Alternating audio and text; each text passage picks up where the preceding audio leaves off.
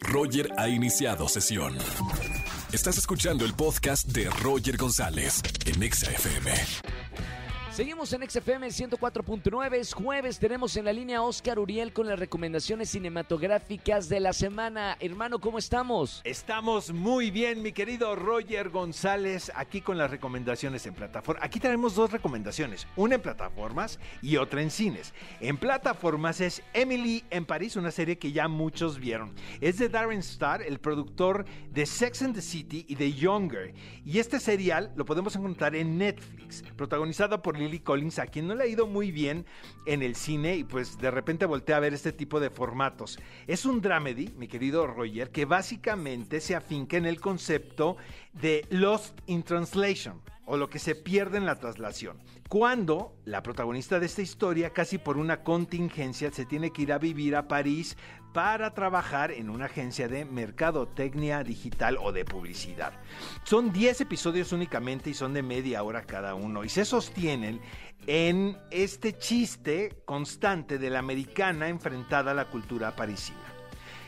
Te advierto, Roger, que es divertimento puro, ¿eh? pero también te confieso que tiene muy buen ritmo la serie, aunque al final hay esa sensación de que vimos algo trivial, ¿no? Casi banal. Pero, y tengo entendido que los franceses estaban muy molestos por la caricatura que se hace de ellos, y lo entiendo, pero pues también esta es una serie norteamericana. Y en cines, Roger, está Capital Humano. Es la versión norteamericana de una exitosa película italiana que se estrenó hace algunos años. Eh, pretende ser una especie de ensayo moral sobre el comportamiento de los miembros de dos familias que se unen por un trágico accidente cuando un hombre, quien va manejando una bicicleta, es arrollado en el camino. La pregunta es, ¿quién es el responsable de este accidente? Eh, dura una hora y media y eso está bastante bien. Eh, se convierte principalmente la película en una plataforma de lucimiento para sus actores, que son más que solventes, como Lip Scriber y Marisa Tomei, quien por cierto ofrece la mejor actuación de la película, como la esposa adinerada y aburrida, quien de repente decide emprender una aventura extramarital.